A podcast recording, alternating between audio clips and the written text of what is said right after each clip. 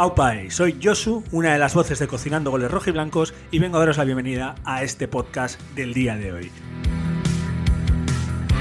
Como no, lo primero es lo primero y es agradecer tanto a los nuevos oyentes que os estáis sumando por primera vez por acercaros a un podcast que habla del Athletic para el Athletic, de nuestras aventuras y desventuras tanto en primera como con los cachorros y de todo lo relacionado con la clave rojiblanca. A todos aquellos que ya nos venís escuchando todas las semanas, también daros las gracias por seguirnos en redes, ya os la sabéis, en todas somos Cocinando Goles, por mandarnos emails a cocinandogoles.gmail.com y por escucharnos siempre tanto en Spotify, por dejarnos mensajes y me gustas en iBox, en Apple Podcast, por señales de humo, incluso por Morse. Estamos en todas partes, pero en todas es gracias a vosotros y gracias a una pasión que nos une a todos, que es el Athletic de Bilbao. Así que muy sencillo, nos atamos los cinturones, nos colocamos nuestras camisetas rojiblancas y comenzamos un día más en Cocinando Goles Rojiblancos, Datos y Fútbol con el Athletic.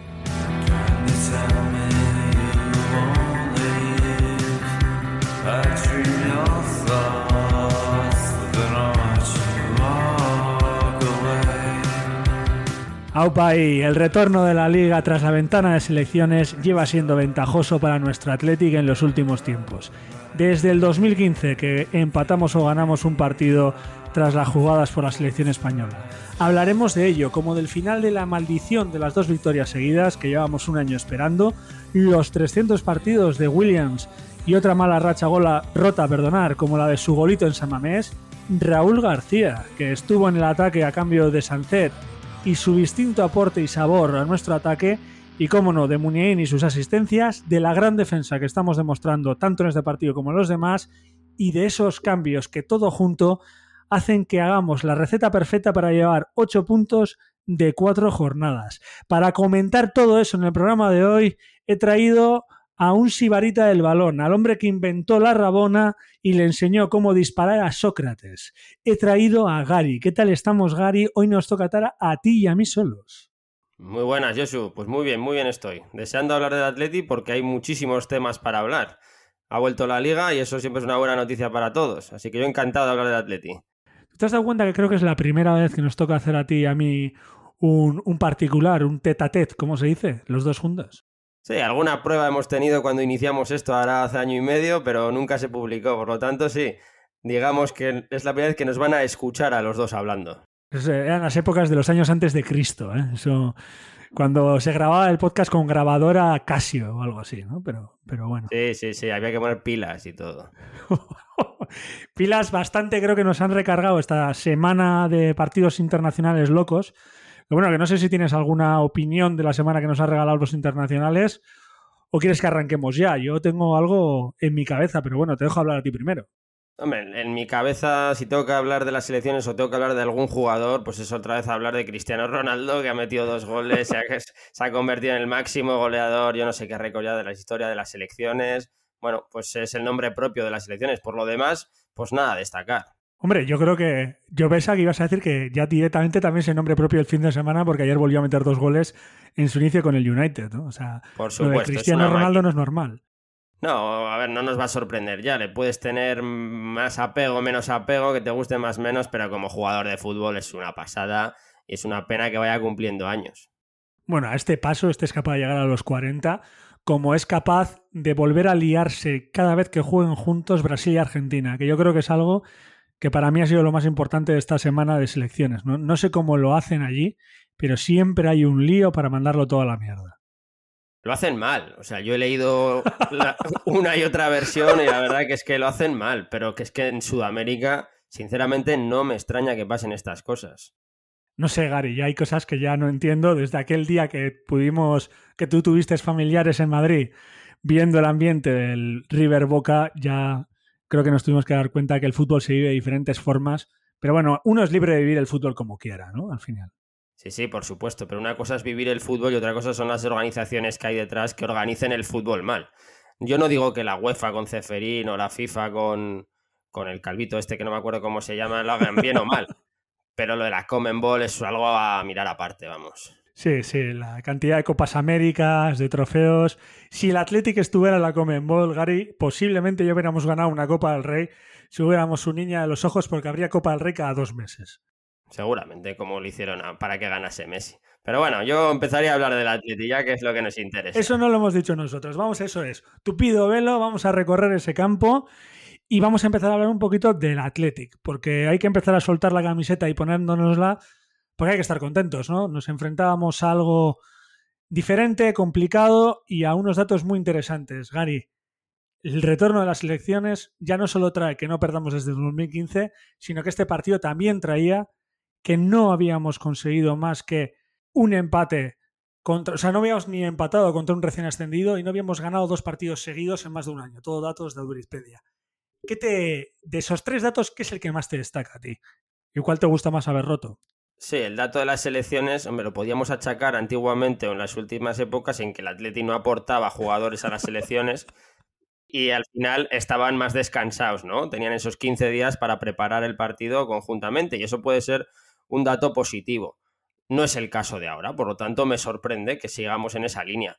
Lo achaco a la buena forma física que tiene el equipo de Marcelino ahora, por supuesto. Bueno, y también porque no nos hemos enfrentado a un Barça o un Real Madrid, que tienen 15 jugadores que van a la selección, sino a un Mallorca, que sí que es cierto que su delantero centro titular metió dos goles en la sub-21, pero tampoco llevó muchos más jugadores que nosotros, ellos llevaron tres y nosotros dos. Bueno, miento, nosotros llevamos tres de la primera plantilla también allí, ¿no? O sea que estábamos igualados.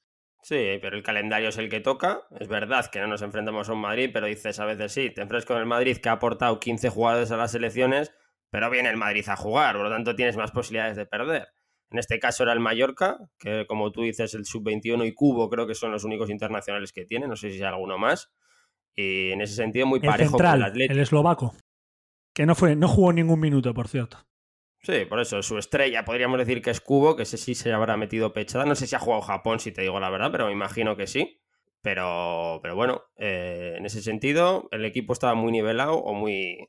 De minutos andaban los dos muy parecidos, quiero decir. Bueno, el equipo de Cocinando Goles, que decidió en el post de, de Instagram cuáles eran los jugadores clave del equipo, no puso a Cubo, puso a Dani Rodríguez como la estrella, pero sí, estamos de acuerdo. Esa media punta es donde está el juego del, del Mallorca. Y en este guion que hemos escrito antes eh, los dos juntos, hemos puesto que eran dos equipos, o yo por lo menos entiendo que son dos equipos que venían siendo bastante espejo. Solo dos goles a favor, uno en contra, sí que es cierto que ellos con dos victorias, pero un estilo muy parecido, ¿verdad, Gary? Sí, yo no les veo tan espejos porque al Mallorca le veo más blandito, con menos experiencia. Creo que la puntuación que tenían era más casualidad que otra cosa. O rivales directos también, ¿no? Sí, sí, sí, es posible, pero el Athletic creo que es más el ritmo que va a seguir durante todo el año. El Mallorca hace bien en inicio de temporada, recién ascendidos, en sacar un colchón de puntos porque probablemente los va a ir perdiendo poco a poco. Pero es un equipo que me cae bien. No sé desde que juega Duriz, desde que juega ya Duriz, no sé, pero es un equipo que me cae, me cae realmente bien. Hombre, ya no solo caernos bien, a mí la verdad lo que me gusta es que le veo un, un proyecto muy parecido a aquel a la vez que llegó a la final de Copa, ¿no? Tiene esos jugadores muy veteranos que te pueden dar pues ese ladrillo y esa construcción necesaria como Salva Sevilla y Dani Rodríguez, pero tiene gente como Mafeo en Boula, Ferniño y, Cubo, que has hablado de él, que yo sé, lo veo un proyecto que yo creo que no va a descender, ¿eh? Esto te lo digo en la jornada 4, luego ya veremos. Hombre, lo de Salva Sevilla es algo acojonante, voy a decir. Dejó el fútbol profesional para retirarse en el Mallorca y ha vuelto a primera división con el Mallorca, después de dos ascensos, creo. El que ha vuelto también es Galarreta, que de ese también nos va a tocar hablar, ¿eh, Gary?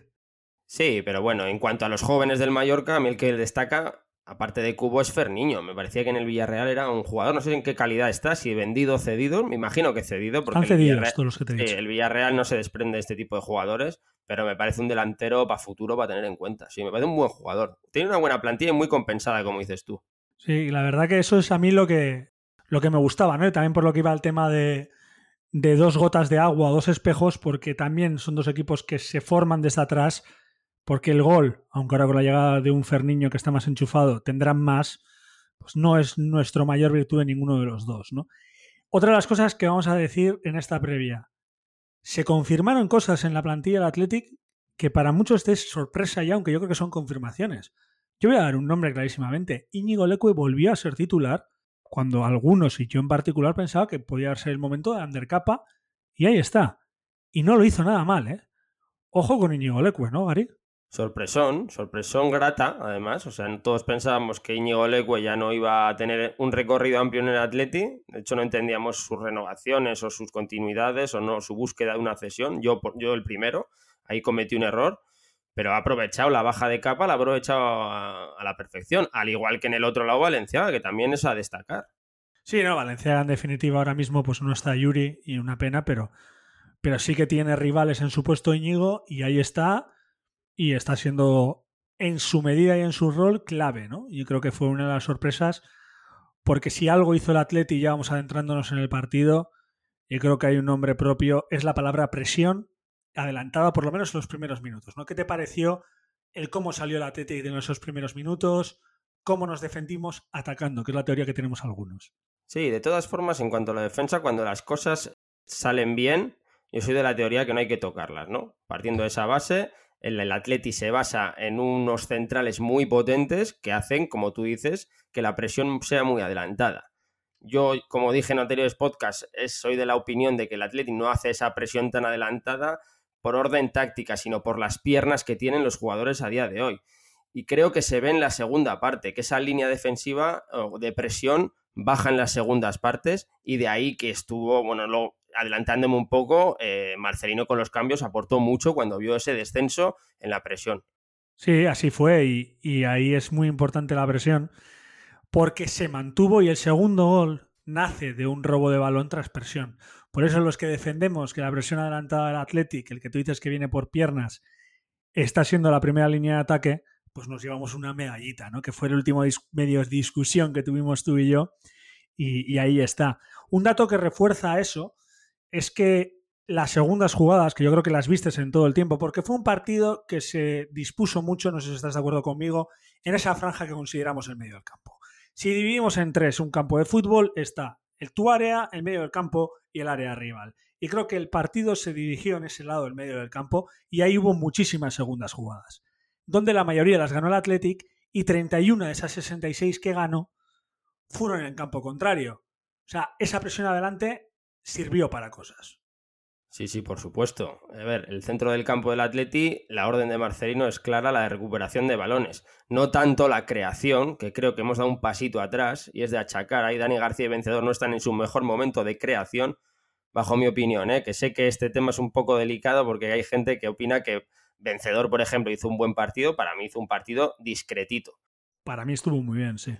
Por eso digo que hay un poco, quiero hacer un poco de abogado del diablo, porque estamos todos eufóricos, el Atleti está batiendo récords, hemos dormido líderes, un gol en contra, eh, bueno, eh, no se le puede achacar nada al equipo, pero siendo abogado del diablo creo que si hay que destacar o mejorar en algún aspecto es precisamente en el centro del campo, que lo están haciendo muy bien, como tú dices, recuperando muchos balones, pero creo que podrían ser un poco más, eh, darle un poquito más de calidad. Y creo que vencedor puede hacerlo Dani García, ya sabemos su rol, pero vencedor para mí está un poco bajo todavía. ¿A qué te refieres cuando hablas de calidad? ¿Qué es para ti darle más calidad al centro del campo? No digo que vencedor no la tengo, eh, me refiero que tácticamente están teniendo un rol muy defensivo y cuando tienen que tomar decisiones ofensivas, pues son erróneas normalmente. ¿Por qué? Porque están guardando mucho la posición. No veo a los jugadores dentro del campo descolgándose con un poco de alegría. Evidentemente es una orden del entrenador, pero creo que como jugador vencedor tiene que asumir un rol más, tener más peso en el equipo y descolgarse, hacer jugar más a sus compañeros y que, y que haya más fluidez en el centro del campo. En el sentido de la fluidez, obviamente hablamos de que haya más posesión y más control en el centro del campo, más creatividad, te diría yo. Porque control, la verdad que la está viendo. No nos vamos a engañar. Pero la creatividad, ¿en qué, en qué sentido? ¿En más eh, pases profundos? Sí, en ocasiones de gol. En ocasiones de gol. Más creatividad. No, y en trenzar jugadas. No se trenzaron muchas jugadas ayer. Porque eran robos rápidos para, para atacar adelante. Sí, eran jugadas de dos, tres toques. Sí que es verdad que es lo que le gusta a nuestro entrenador. Pero yo, jugadores como vencedor, o sea, ya me fijo en él eh, creo que tienen que trenzar más jugadas apoyándose en Muniain. No trenzó ninguna jugada con Muniain, no trenzó ninguna jugada con la banda derecha Berenguer. No fue el partido de Berenguer tampoco. No, no, pero me gustaría ver a Vencedor cayendo a bandas, a veces ocupando esos pequeños espacios que pueden generar cuando Muniain y Berenguer se meten hacia adentro. Creo que descolgándose ahí, eh, mira, tanto os gusta De Jong, ¿no? Pues un poco lo que hace De Jong en el Barcelona, salvando distancias, evidentemente, pero tener ese rol me gustaría que lo asumiese Vencedor. Sí, es, sí que es cierto que para que Vencedor asuma, Vencedor, no Vencedor, que no soy dominicano, asuma ese rol, creo que en parte hay un jugador que necesitamos que se llama Yuri. Es posible para que le hagan las coberturas. Eso ya no solo las coberturas, ¿no? Eh, algo que quería hablar un poquito más adelante, pero si quieres lo soltamos. Es un dato que pusimos en nuestro Instagram sobre Muniain y es que llevaba cero tiros a. cero disparos, ya ni directamente a puerta en lo que llevamos de, liga. En este caso, pues hizo uno y luego ya hablaremos de su aportación ofensiva. Pero es porque no está saliendo de banda, ya que el propio pues Valenciaga no es un tipo atacante y ayer además hay que juntarle que estaba un Emboula que sinceramente era un jugador muy peligroso y creo que estuvieron los tres muy atentos para que el jugador del Mallorca no tirara adelante. Sí, a ver, la baja de Yuri evidentemente es muy, muy... Bueno, que se nota mucho. Evidentemente Valenciaga te aporta otras cosas, pero el jugar con Valenciaga hace que la banda izquierda, en este caso Muniain, salga perjudicado y si encima el entrenador te pide defender y no genera tanta creatividad, basándose en lo que hemos dicho en dos, tres toques, pues Muinain pierde protagonismo. Pierde protagonismo a los ojos del público. Seguramente a los ojos del entrenador está haciendo un partidazo. De hecho, cuando Marcelino hace los tres cambios, no quita a. Y casualmente luego Muniain da las dos asistencias de gol. Pero si te fijas, Marcelino siempre está cambiando. Los primeros cambios son el centro del campo. Y eso es indicativo de que algo no funciona siendo, vuelvo a decir, abogado del diablo porque el equipo está jugando bien. Yo tengo otra teoría. Si tú miras las estadísticas de un vencedor, es cierto que en lo que más destaca es que de siete duelos, que tuvo, siete duelos, perdonar, que tuvo, ganó seis. Y eso es un apartado defensivo, obviamente. Luego lo que destaca es que falló poco sus pases, cosa que yo creo que un medio centro tiene que hacer, el pase sencillo está muy bien, y que los balones largos, algo que la Teti siempre busca a jugadores como Williams y más en partidos como estos donde el rival defiende muy pegadito y es una manera de romperle con la velocidad de Williams, estuvo muy atento también. Yo tengo la teoría, y todo esto lo he dicho para decir que tengo la teoría de que lo que está haciendo este año Marcelino es tapar errores, incrementar cosas buenas. Es potenciar lo bueno y tapar errores, que parece muy sencillo, pero es muy difícil. El juego de presión alta está hecha específicamente para potenciar el juego de Williams, esa es mi opinión. Porque le viene de lujo y se está demostrando. Y que el medio campo cree lo menos posible y que se acerque con incluso disparos, gente como un vencedor, creo que lo hace porque sabe que si se tienen que poner a pensar, aún no tenemos ese jugador preparado para pensar y ralentizar el juego. Yo creo que está pensado este juego, es lo que quiero decir. Más que ellos no lo están haciendo bien, que está pensado. Marcelino, después de media temporada, está yendo al examen sabiendo las preguntas. ¿Y qué es lo que busca en ese examen? Sacar un 6. No quiere sacar un 10, vamos a sacar un 6. Entonces está poniendo esos jugadores y exprimiéndoles para obtener lo mejor de, cada uno de ellos. De momento le está saliendo bien. Pero siendo realistas, hasta el gol es lo que cambia el partido. Hasta el gol. Hasta el gol fue un partido muy flojito, en el que el Atleti tenía el control, pero no generaba absolutamente nada. Y entonces, como valoramos las recuperaciones que hace el centro, el centro del campo, cuando no se genera nada, también hay que achacárselo al centro del campo. No, a los dos mediocentros, Muniain, Berenguer, Dani García, Vencedor, incluso los delanteros. Gary, yo ahí te voy a meter otro nombre. Y yo creo que uno de los problemas que hubo en la fluidez en ataque del Athletic tiene nombres y apellidos y no porque lo hiciera mal, sino porque aporta otra cosa, y ese es Raúl García. Yo creo que Berenguer no destacó en parte y no hubo ese movimiento donde gente como Dani, que es más en perdón, Unai, que es más en ese perfil, dispusiera porque Raúl García ofrece otra cosa que no ofrece Sancet. Hubo más disparos, pero hubo menos fluidez ofensiva. Yo creo que el cambio de Raúl fue clave para que hubiera más fluidez ofensiva. El cambio fue obligado. Sancet está lesionado y el cambio quiero decir el cambio que hicieron después, no el del principio. Sí, a ver, Raúl García sabemos cómo es lo que nos aporta, pero es un juego, como tú dices, diferente.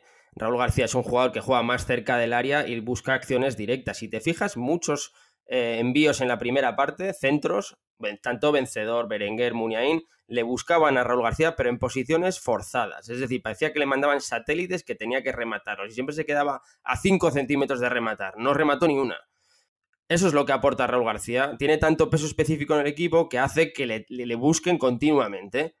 Con Sancet, pues no estaba pasando eso y estábamos viendo un juego igual más fluido. Puede que la entrada de Raúl García, como tú dices, haga que el Atleti eh, tenga un juego menos fluido. Pero en la variedad está el gusto. Entonces ahí es donde Marcelino tiene que jugar su papel. Claro, o sea, en este caso fue por causa de necesidad.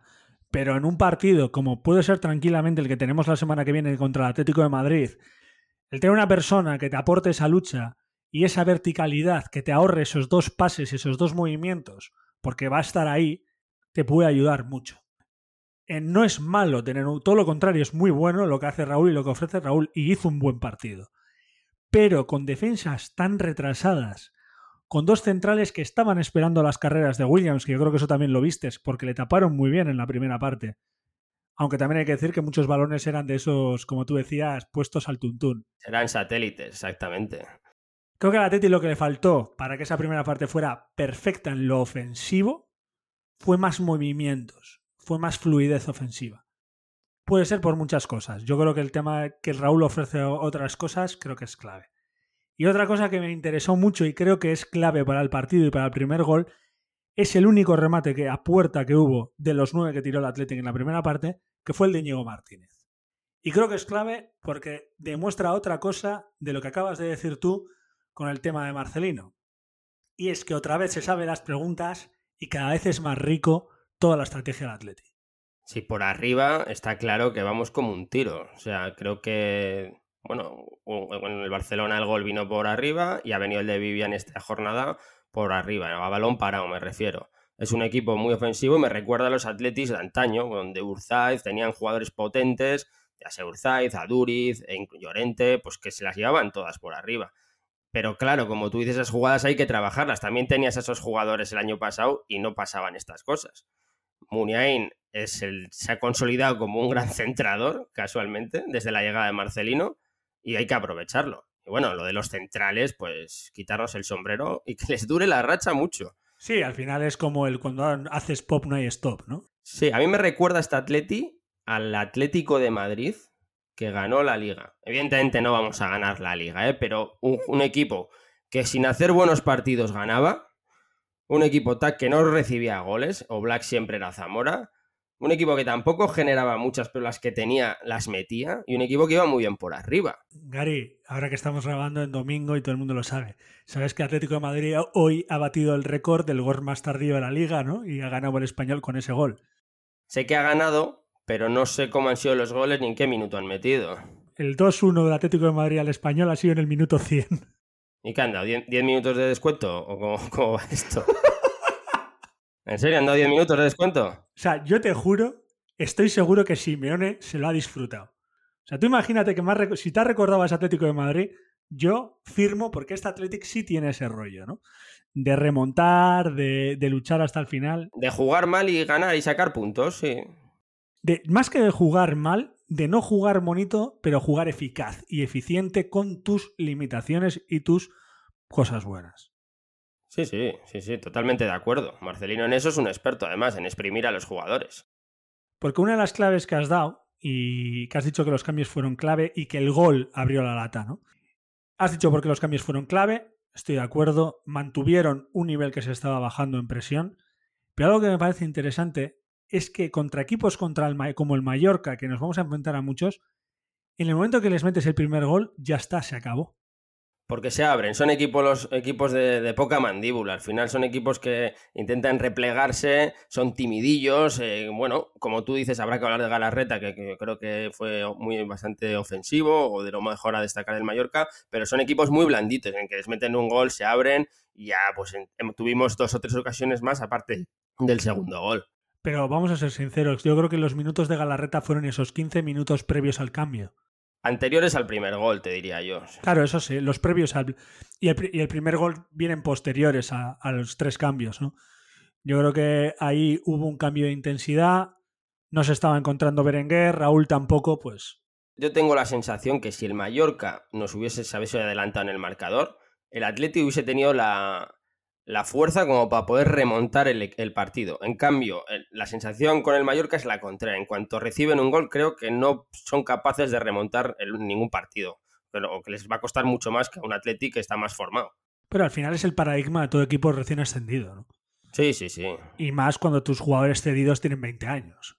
Sí, el Atlético no, ha hecho cambios con respecto al, año pasado, que eso sí tiene su parte buena y su parte mala. El Mallorca pues ha fichado para hacer una, plantilla competitiva que pueda competir en primera división y, conseguir su objetivo que es salvarse y continuar un año más en primera. Y entre tú y yo, el primer gol es de Cándidos. O sea, te lo meten de Cándidos. A una defensa potentorra no te meten ese gol, ¿eh? Sí, pero ¿qué defensas son potentorras? Que igual ¿Tú en qué posición? Porque al Barcelona le hicimos un gol muy parecido, te quiero decir. Sí, pero Barcelona tampoco es conocido por tener gente que va bien en alto si no está Piqué. Hay que destacar el buen toque de Muniain, ¿eh? que la pone perfecta. Pero tú, por ejemplo, ¿cuántas defensas mejores en estos momentos crees que hay? Voy a poner centrales, no voy a poner defensa, porque Yuri y Capa deben volver y al final creo que a largo plazo va a subir el nivel. Pero ¿cuántos centrales mejores que los dos titulares del Atleti tienen los equipos de primera división? A mí me cuesta, ¿eh? Me cuesta sacar un equipo con dos centrales tan potentes en estos momentos. O sea, hablamos potentes al... Es que claro, en la Liga Española y yo creo que en el fútbol en general se han generado dos tipos de centrales, ¿no? Los de potentes al corte y los de toque de balón, ¿no? Digamos, no sé si me estoy definiendo. Lo que sería un Eric García, eso es, Eric García y Íñigo Martínez, ¿no? Sí, pero haz, una combinación un poco de todo y sobre todo tus gustos, evidentemente. Pero no olvidemos que Íñigo, Martínez perdón, saca bien el balón. No, no, sí, sí, sí. O sea, yo creo que hay dos tipos de, centrales y el Athletic, pues sinceramente, tiene lo que sería unos centrales más clásicos.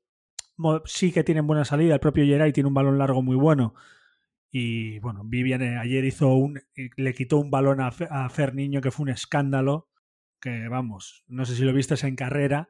Sí, sí, pero yo te hablo, yo te hablo de la pareja de centrales. Como pareja de centrales. Puede estar la del Sevilla y poco más. La del Atlético ¿eh? de Madrid. La del Atlético de Madrid, cierto, pero poco más. Y podría. He visto muy poco al Valencia, pero está jugando muy bien, así que habría que analizarlo. La Real creo que tiene cosas muy buenas por ahí también. Pero no, no. Bueno, y yo tengo mucha confianza en, en Araujo. O sea, me parece un centralón que no creo que juegue mucho porque está Ari García y en el Barcelona pues apuestan por otro tipo de centrales, pero me parece un central que si lo pones en el Atlético de Madrid, pues bueno, yo lo querría en el Atlético. O sea, me parece un escándalo ese chaval. En la Liga Española, ¿eh? fuera pues... Sí, pero bueno, que estamos de acuerdo en que son una, una de las parejas de moda o unas parejas más potentes de primera división. No hay duda y además hay datos que lo demuestran, Gary encima es que tienen eh, poderío aéreo y gol, porque, porque no, hay que, no hay que olvidar que dos de los goles de esta temporada se han metido ellos. Y entre los dos centrales del Atleti hubo tres remates a puerta, de los cuatro que hizo el Atleti, y el Mallorca solo remató uno. O sea, aportan. Le va a costar a Yeray hacerse con un hueco. Vivian ha entrado muy fuerte, muy fuerte. No nos sorprende, hay que decirlo, los que le hemos seguido un poquito, pero le va a costar. Pues son jugadores muy parecidos. Pasa que Vivian le veo incluso un poco más potente que Geray. Y mira que Geray es potente, ¿eh? ¿No le ves hechuras de líder, de central mandón, de capitán general? De imponer, sí, sí. Cosa que Geray no tiene, exacto. Igual esa es la diferencia, el, pequeño matiz que te hace ser del, de la mano del entrenador, porque es, es, un jugador que es el entrenador dentro del campo. Podría serlo de aquí a poco tiempo, ¿eh? Ayer estaba mirando, ayer a la noche después del partido me puse a mirar eh, en Instagram Athletic, cosas de, la gente subía, y en todas las fotos de Vivian salía Vivian señalando. Como es lo que estamos hablando, ese central que te dice a dónde ir, ¿sabes? Sí, con el ojo morado además, ¿no? Como que viene de la guerra, es, brutal, es brutal. Y ha sido capitán con 21 años eh, en un equipo de segunda división como el Mirandés. O sea, carácter tienes, luego hay que cerciorar. Pero te voy a hacer una pregunta que tenía apuntada aquí respecto a Vivian. El correo hoy en, un artículo ha dicho que ya es un central que se ha confirmado de primera división, que ya está contrastado. ¿Tú consideras que una persona con cuatro partidos en primera división ya está contrastado? ¿Creemos en Vivian contrastado o estamos buscando que se contraste ya? No hay que ir tan rápido. He leído, he leído el artículo del correo Y me ha sorprendido porque para contrastar a un jugador yo considero que tiene que tener mínimo una temporada en primera división. Si no son dos o tres, claro. Sí, pero sí que hay jugadores, que es verdad, que tienen eso especial. Y puede ser que Vivian le ha dado una patada a la puerta y la ha tirado abajo. Es verdad que no han sido partidos en los que a las defensas se le han exigido mucho, ni Elche, ni Barcelona, ni Celta, ni Mallorca. Va a haber partidos en los que sufran, pero ha conseguido que no se cometan errores como podía haber el año pasado. Oye, y eso, pues vamos a agradecérselo de momento a Vivian, que es el diferente, el que no estaba el año pasado. El año pasado sin él había errores, con él no está habiendo errores. Bueno, de ahí a que sea un jugador contrastado, yo ah, habría que esperar un añito mínimo, como dices tú, o dos. Yo la verdad que estoy de acuerdo contigo. ¿eh? Eh, creo que tenemos la sensación, cada vez debutan antes, cada vez en todos los deportes, cada vez queremos quemar las etapas más rápido. Sí que es cierto que pues, no se entrena igual con 12 años ahora que cuando tú y yo teníamos 12 años, porque ya les están preparando para ser futbolistas profesionales con 12, incluso los que no están en la cantera del Athletic, pero como que lo queremos ya. Queremos ya todo y es como que tiene 21 años o 22 Sí, pero bienvenido sea. Es sí, sin duda, pero que tampoco hay que meterle esa presión, porque yo recuerdo cómo vimos llegar tanto a Núñez como a Yeray, aunque con Núñez tengo un recuerdo tuyo que es curioso, que si quieres, si te acuerdas, lo compartes tú, y tuvimos una sensación parecida. Sí, no, y hay muchos, no recuerdo lo que dices de Núñez, de mío, pero hay muchos jugadores que han, venían como a lo largo de la historia, no en el Atleti. Yo recuerdo, a ver si te acuerdas, de un tal Rubén en el Real Madrid, sí. se le salía el hombro. Ese iba a ser, vamos, el propio Vallejo, que era capitán en el Zaragoza con 18 años y no se están comiendo nada. En el Barcelona también ha habido casos, como aquel Rubito, no me acuerdo cómo se llamaba. Sí, eh, Muniesa, Muniesa, algo así, que iba a ser muy se rompió, creo que dos veces seguidas. Claro, pero son circunstancias que pueden pasar. Por lo tanto, hay que tener paciencia. Sí, bueno, lo que tú dijiste de Núñez, Gary, fue que dentro de lo que es ser jugador de primera división, destacar de central en una defensa y un equipo muy recogidito, como era aquel Atlético cuando él debutó, es relativamente sencillo y que no demos las campanas al vuelo. Eso es lo que tú dijiste. No anduviste tan mal parado, ¿eh? O sea, ahora viéndolo a, largas. Eso, es, eso es cierto por ejemplo, te pongo el caso ahora de Eri García, se le critica mucho, dudamos de Eri García como central. Se ha llegado a primera división, ha jugado en el City y ahora en el Barcelona. Me imagino que será bueno, pero en el Barcelona con esa velocidad no puedes jugar. En un equipo recogidito, pues igual es muy bueno. Ahora, a Núñez lo que le, lo que le ha pasado es eso. Debutó muy bien, le pusimos por las nubes, se quería ir al Bayern de Múnich, me acuerdo aquel verano, o no sé qué equipo, y, se le ha venido abajo el, tenderete al final. Le va a costar mucho tener minutos este año. Eso hace que la pregunta sea, sea clara, ¿no? Me la vas a pillar. ¿El sistema defensivo que tiene ahora mismo el Athletic hace que destaque más jugadores como Vivian? ¿O realmente este chico sí que tiene un nivel interesante que puede mostrarnos, aunque todavía para ti para mí no está contrastado, claro? El Athletic juega recogidito, es lo que decimos, y sale rápido. Va a destacar Vivian pero también va a tener que correr mucho a la espalda, ¿eh? O sea, porque al final son juegos muy dinámicos. En el momento en que nuestro centro del campo pierda un balón, van a tener que correr para atrás rápido también, al jugar tan rápido nosotros, ¿no? A día de hoy lo que destacan en el Atleti son los centrales. Digamos que tenemos un equipo de centrales en vez de, de, centrocampistas. Eso hay que tenerlo claro. Eh, según tú parece que jugamos al catenacho. Que viendo según qué números te lo puedes creer, ¿eh? Pero ¿qué es lo que destaca? ¿Quién, en redes sociales, ¿a quién han dado el marmitaco esta jornada? Sí, a Dani. A, Vivian, a Dani Vivian. Eh, ¿Quién se lo dieron la jornada pasada? Pues, o a Íñigo Martínez. Al final ha habido... Son los jugadores que están destacando en estos cuatro primeros partidos. Por lo tanto, la frase es, es, es clara. Somos un equipo de centrales en estos momentos. Hombre, y ya no solo es eso, ¿no? El propio Muniain, que hemos dejado unas pequeñas pinceladitas de su apartado defensivo y cómo que está más enfocado en ello, Muniain ayer defensivamente estuvo escandaloso. Aparte que el segundo gol que ya lo hemos dicho viene de un corte de balón suyo. Es que un regalo del Mallorca para mí. Sí, pero hay que estar ahí presionando. Tuvo dos recuperaciones, hizo, eh, recogió seis rechaces y ganó cuatro de nueve duelos. Un tío que presumimos creativos, o sea, que sí que en cierto modo, haciendo una parábola, como se diga, sí que somos un equipo de centrales. Hasta nuestro jugador más creativo defiende como un animal. Sí, es peligroso, eso, Yusu, es peligroso, porque cuando los resultados no sean tan buenos, a ver cómo lo hacemos, ¿eh? O sea, al final cuando los resultados son positivos y el juego del equipo es defender y salir rápido, no hay creatividad, no estamos habiendo fluidez, a mi modo de ver, digo, ¿eh? Porque sé que hay debates en esto. Eh, el momento en que no lleguen los resultados, pues el juego no es nada vistoso y va a haber problemas. Más que el juego vistoso, a mí ayer el miedo que tenía antes del gol, porque el gol me quitó mucho miedo, es que estamos jugando al juego de, las, de los marcadores cortos. Y el juego de los marcadores cortos, como dices tú, si se te da bien, está muy bien, pero los golpes duelen el doble. Si sales a atacar como un salvaje y vas a meter dos goles, como te puede hacer una Real Sociedad, si te meten uno, te meten uno, pero tú vas a meter dos. Pero si vas a jugar a que no te metan ni a meter uno, es muy peligroso. Yo estoy de acuerdo contigo, Gary. Y es un juego que si te sale bien, muy bien, y nos está saliendo muy bien. Sí, veamos, veamos cómo evoluciona. Oye, de momento, que de momento que nos quiten lo bailado, no vamos a criticarlo. ¿Y no consideras que, eso es consecuencia? Otra vez volvemos a esta y ya vamos a cerrar este círculo vicioso porque es la tercera de la lectura de la plantilla que tiene Marcelino. Porque algo que dijo la semana, el año pasado, perdón, era que la mejora del Atleti no pasaba por meter más goles, sino por recibir menos. Sí, sí, totalmente. El Atleti, el Marcelino sabe que no tenemos gol y se ha basado en hacer un bloque defensivo muy potente. Y de momento con un gol en contra tenemos a Unai Simón Zamora, así que no hay que decir nada. Unai Simón no la metió ninguno. Bueno, sí, estaba Julen antes, pero bueno, lo que es el Atleti al final. Eh, bueno, vamos a dar un dato que a mí me parece muchísimo más fuerte. Solo se han recibido seis disparos a puerta en cuatro partidos. También, también. Al final es equivalente. De seis te han metido uno. Buenísimos datos. Centrales, todos centrales, Gary, todos. El clementismo ha vuelto. ¿Quién nos lo iba a decir? No es malo, pero eso va a perjudicar mucho al centro del campo, a los jugadores del centro del campo.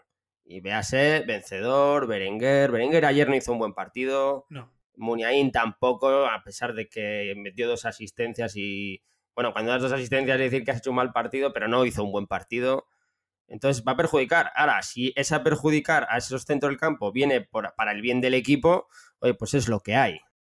Yo no estoy de acuerdo. Hoy la verdad que Gary no estamos de acuerdo tú y yo en muchas cosas. ¿eh? Yo creo que Muniain hizo un buen partido, pero no en el apartado en el que le pedimos a Muniain que sea un buen partido. Muniain hizo un grandísimo partido defensivamente hablando. Una de las razones por qué en Boula no pudo estar donde estuvo seguramente fue por el apoyo y el trabajo que hizo en banda izquierda ¿eh? Pero no es lo que le deberíamos de pedir a Muniain. En eso estoy de acuerdo contigo. Muniain tenía que ser no solo dos asistencias. No puede ser que el primer disparo a puerta, el primer disparo, no a puerta, el primer disparo de Muniain sea en la cuarta jornada. No conocía ese dato, pero ese dato me ha dado totalmente la razón. Lo pusimos en el, Instagram, en los datos de Muniain, que llevaba cero disparos a puerta en lo que pasó um, en las anteriores jornadas. Pero no pasa nada, Gary. Yo sé que eres más menos tecnológico que yo, así que no lo leíste. Pasa nada. Lo, leería, pero leo tantas cosas a lo largo del día que seguramente mi cerebro no, no retiene todo, no retiene todo. Pero en definitiva, lo que te quiero decir es, si nuestro jugador estrella creativo, nuestro número 10, nuestro Oliver Aton, no dispara a puerta, no digo que meta goles, pero no dispara a puerta, ojito, tiene que estar para disparar a puerta. Y entiendo que lo que quieres decir es que con el tiempo si al pájaro le cortas las alas, se viene abajo, ¿no? Creo que va tu teoría por ahí, ¿no? Tienes que cambiar ese discurso de nuestro jugador estrella. Este año no vamos a tener un jugador estrella. Es que va a ser el creo equipo. Que sí. Y va a ser Williams. Yo creo que va a ser el equipo el que va a ser la estrella o no la estrella, pero no va a haber un jugador que destaque excesivamente, que digamos, tiene que ser titular todos los días. Como tú dices, igual es Williams, pero por lo que es pero no va a haber un jugador. De, hecho, Muniain creo que no va a ser titular o va a haber muchas rotaciones en este año. Ya verás. Yo tengo una teoría, a ver qué opinas tú, Gary, para ir cerrando con el tema Muniain. Yo creo que vamos a ver muchos partidos a Berenguer en banda izquierda y a Muni haciendo de especie de segunda punta y en la derecha a Nico Williams. Partidos fuera de casa. Es como le pedíamos al principio, ¿te acuerdas? Cuando llegó Marcelino que decíamos, eh, igual le ubica a Muniain de, segunda punta. Pues es la posición natural de Muniain, ¿no? Lo que pasa es que en ese momento estaba Raúl García y Williams que eran inamovibles, incluso con la entrada de Villalibre. Sí, puede ser, puede ser que con la entrada de Nico Williams, que parece que está más formado a primera división de lo que pensábamos, o de lo que pensaba Julen, ¿no? Que era el ojeador. Pero sí, porque a mí, a mí la verdad que Nico Williams me está gustando los minutos que está jugando. Pero puede hacer que Muniain pues, se centre un poco y juegue de segunda punta. Y además, en su momento, cuando jugaba con Garitano Berenguer, demostró que le hacía muy buenas coberturas a Yuri. Sí, sí, sí. Y creo que esa pareja, Yuri Berenguer, recuperarla porque ya tiene su nombre en condiciones en banda derecha y parece que el lateral derecho, ya veremos qué vaya a pasar, se va a enfocar más. Uno de los dos laterales se está enfocando más en defender, que es algo que tú siempre has defendido con los 4-4-2. Hay un lateral que siempre ataca más que el otro. Tal vez yo tengo la sensación de que vamos a ver eso más. Vamos a ver una banda derecha va a haber esos cambios en partidos como puede ser un Cádiz, un Levante, en equipos igual de menos calidad, donde aunque estés jugando fuera te toque proponer. Lo bueno es que el abanico de posibilidades se ha aumentado. Los jugadores del Atleti, el Marcelino está contando con muchos jugadores. El año pasado contaba con 13. Joder, ayer jugó Nico Williams, jugó Nico Serrano, que le queríamos ver todos. Es una alegría que estén empezando a debutar. Y cuando los equipos van rodados es cuando más gente debuta. ¿Por qué la Real Sociedad eh, durante estos dos últimos años han debutado tantos? Porque el equipo está rodado. Cuando un equipo está rodado es más fácil, entra en la dinámica, que los jugadores jóvenes entren. Entonces eso hay que aprovecharlo también. Y Marcelino, que no se considera un, jugador, un entrenador de cantera, está viendo que hay jugadores que se pueden aprovechar. Y lo de Nico Serrano, a mí me llamó mucho la atención que le hiciese debutar y una alegría. El que se alegró seguro que fue Julen, que lleva pidiendo que juegue Nico Serrano eh, dos años y medio casi. También te digo que yo pensaba que entraba para estar en banda y Muni en el centro y fue, fue completamente diferente. ¿eh? Sí, sí, sí. Yo creo que es la posición natural de Nico Serrano. ¿eh? Sí, puede ser, pero bueno, yo pensaba que, porque lo dijo hasta propio Alberto Yogo, que iba a ser para eso y, y me sorprendió, ¿no? Pero tú dices que tenemos más variantes en personas y yo no estoy de acuerdo porque los cambios eran los que yo me esperaba. Hombre, el año pasado no entraba Zárraga, no entraba Williams, Nico me refiero, no entraba Nico Serrano. O sea, hay, más, hay más posibilidades. ¿No crees que esos tres cambios que tuvimos del tirón, que Dios salve a los cinco cambios, desde aquí les vamos a poner un monumento porque te da muchas variantes, si es verdad, no eran los que esperabas, quiero decir, como que se van a convertir esos cambios, que otra vez vamos a volver a esa dinámica de los mismos cambios siempre. Esa es mi sensación, ¿eh? Lo que, lo que está claro, como hemos dicho antes, es que el centro del campo siempre lo toca. Y a partir de ahí, lo que pasa es que ayer hizo tres cambios que yo no lo veía en Marcelino desde hace tiempo. Dijo, hasta aquí hemos llegado con la dinámica que, he propuesto en la primera parte. Voy a dar un cambio porque el partido estaba siendo bastante malo y iba para el cero cerismo. Eh, le salió bien. Oye, Zárraga le dio, dinámica. Nico Williams hizo un par de internadas que, la verdad, que volvió un poco loco con descaro lo que se le pide, ¿no? Cuando entras 20 minutos y Villalibre, pues aunque este año tenga menos protagonismo, pues como empieza a entrar en las dinámicas, ayer ya jugó media hora, que ya no lo venía jugando otros partidos. No, no, está claro que... Y aparte, enero va a ser clave para eso. O sea, en enero necesitamos a toda la gente enchufada porque se viene la Copa del Rey. Sí, sí, por eso. Y piensa que todavía nos faltan Yuri y Capa, que van a ser los titulares, no nos vamos a engañar. O sea, que yo creo que el Marcelino está trabajando bien la plantilla para que compita en esos momentos en los que tenga que competir y no se le caiga tan pronto el equipo. ¿Realmente crees que Capa va, va a volver la titularidad? Y no has dicho Geray, por cierto. O sea, que confías en tu, en tu hombre revelación que pusiste en la previa Vivian. Sí, a Geray le va a costar mucho, ya le hemos dicho. Pues eso es tu opinión, yo no he dicho eso, ¿eh? yo no he dicho nada. Bueno, lo, digo yo, lo digo yo. A Capa, eh, yo creo que en cuanto se recupere lo va a meter. Estar está, pero igual físicamente no está bueno, Cuando tenga la forma física adecuada, yo, creo que lo va a meter. Al igual que Yuri, ¿eh? los dos laterales los, los cambiará. Pero han demostrado que son los recambios de garantías, al menos este año. Sí, y además tenemos a un chico que, que Julen le está haciendo su seguimiento en el Mirandés, que es Imanol, que está jugando muy bien en el lateral izquierdo, así que si poquito a poco se va regenerando. Además, acabamos el partido con, con una media de 25 años, cosa que es súper importante y con gente muy joven, así que podemos ser optimistas relativamente. Como dices tú, Gary, en buenos tiempos es más fácil hacer cambios, aunque también es verdad que en malos tiempos es cuando más se intenta hacer cambios. Pero bueno, mejor que sean buenos. No hay que, no hay que quitarse la venda o, como, se diga, porque yo veo todavía muchas lagunas en el juego del Atlético. Los resultados es lo mejor de los dos primeros cuatro partidos. ¿Hace cuánto no nos veíamos líderes? Aunque sea circunstancial, pero joder, es una alegría, ¿no? Sí, eh, yo además para mí lo más importante, y te lo he dicho antes de grabar, ¿no? Creo que si hacíamos una porra de los puntos que íbamos a conseguir en estos cuatro partidos, los más bienaventurados hubiéramos dicho siete, que es ganar este partido y el del Elche y, el del, y en el de Celta empatar. Aunque jugando esa vez contra el Barça, una victoria o un empate puedes contar con ello, pero bueno, siete yo creo que hubiéramos dicho y sacar ocho puntos está muy bien. 8 de 12, si sigues con esa media, estás en Champions. No hay duda. ni, ni más ni menos. Y te vienen ahora dos partidos seguidos de domingo y miércoles, porque el partido del Rayo es intersemanal y esa dupla madrileña son complicados. Primero porque el Rayo está jugando muy bien y segundo porque, señor, está enfrente al Atlético de Madrid y en Madrid. Sí, pero imagínate que sacamos cuatro puntitos. Ahí ya empiezo a soñar. Fíjate lo que te digo. Yo lo veo complicado, ¿eh? eh lo veo complicado porque el Rayo no es un, no es un equipo sencillo tampoco, ¿eh? No, no, ningún partido sencillo. El nivel de la liga es muy igualado y ningún partido sencillo. Como tú dices, el Atlético Madrid ha ganado hoy en el 100, ¿no? En el minuto 100. Por sencillo no creo que lo haya tenido. Pero si sacamos cuatro puntitos, hay que ser optimistas y pensar que este año se pueden hacer cosas bonitas.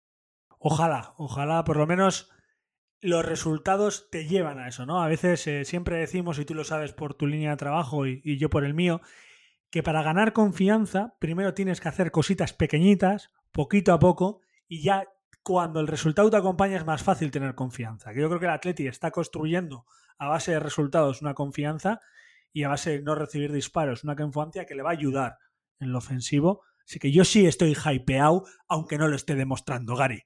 Pero es poquito. Sí, no, las, las batallas de trincheras, que son las que vas ganando poco a poco, pero no se ven. Paso estoy yo para decir los errores y tú para decir que las estamos ganando. Claro, paso, hay que tener la antítesis siempre. Sí, bueno, la antítesis, como me llamaste un día en un viaje que no hablaremos de ello hoy, sino hablaremos otro día. En cierta manera ya hemos dado a entender quiénes son nuestros marmitacos, pero cada uno va a soltar el suyo. Gary, ¿cuál fue tu marmitaco?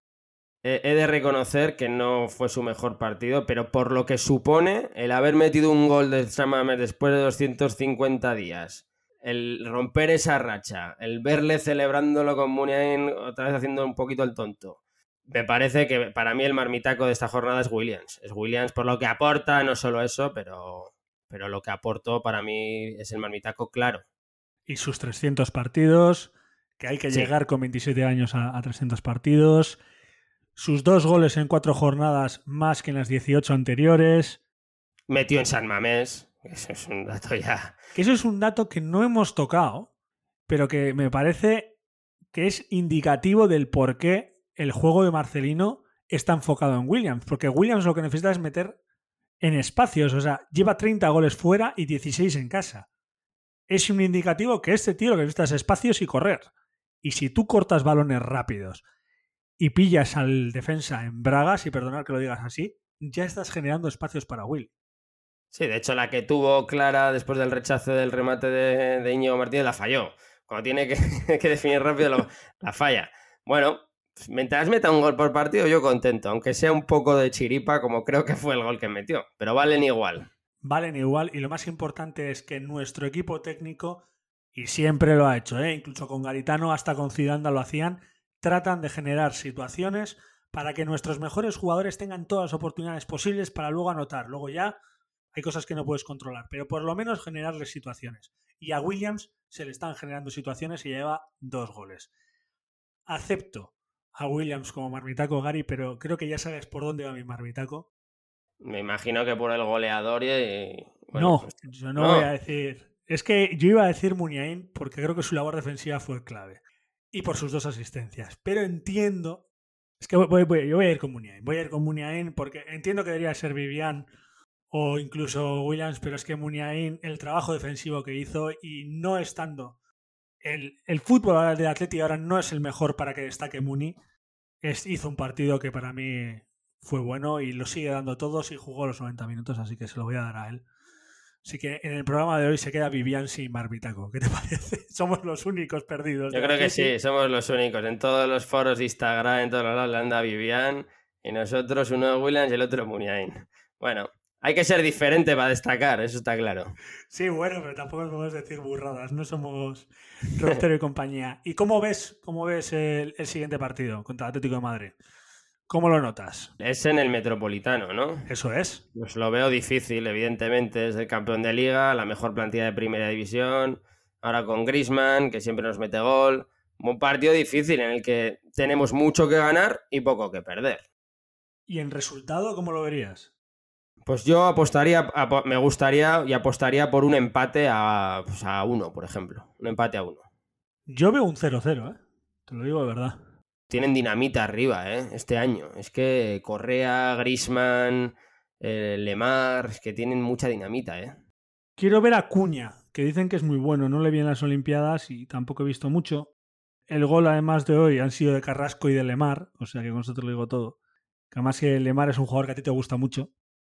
Sí, sí, sí. Y bueno, pero pase lo que pase, que tenga que ser, que ya hemos conseguido los puntos donde había que conseguirlos y luego que se luche contra Iraola, que el poco público que vaya a Mamés, porque 10.000 sigue siendo pocos, le aplaudirá, así que, que tenga que ser.